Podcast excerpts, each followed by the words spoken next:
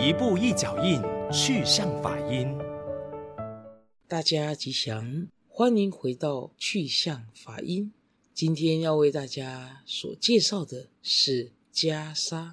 三载解脱福，无上福田衣。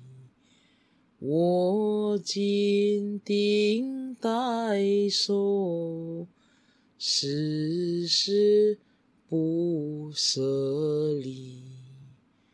三灾解脱父，无上福田衣。我今顶戴受。世世不舍离。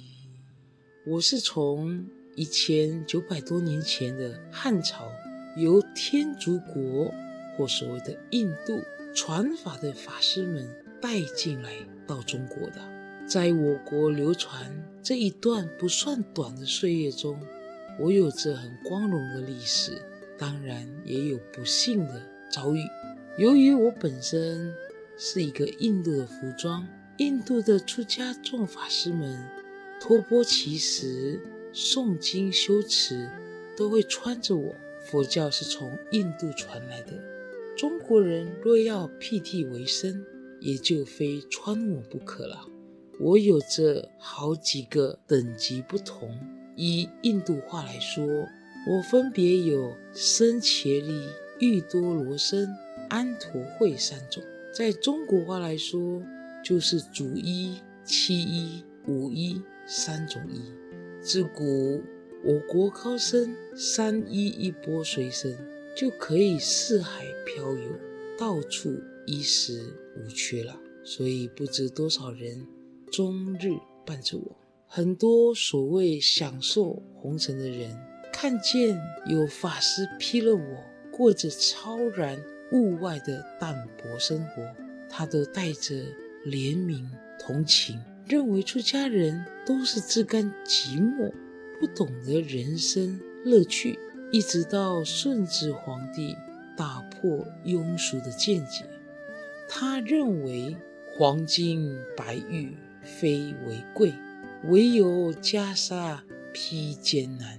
诚如所言，没有福报。没有善根的人想披我，还真是一件不容易的事啊！有很多在世俗生活的人，戴着有色的眼镜看佛教，以为披了袈裟应该是清闲自在啊，或者是饱食终日无所用心啊，因此他心中会有无限的羡慕。直到自己走进了佛教的大门，才知道。出家是荷担如来家业，一方面要在自己生死上下功夫，一方面要能够解决众生的烦恼。所以我本来就不是随便乱穿的。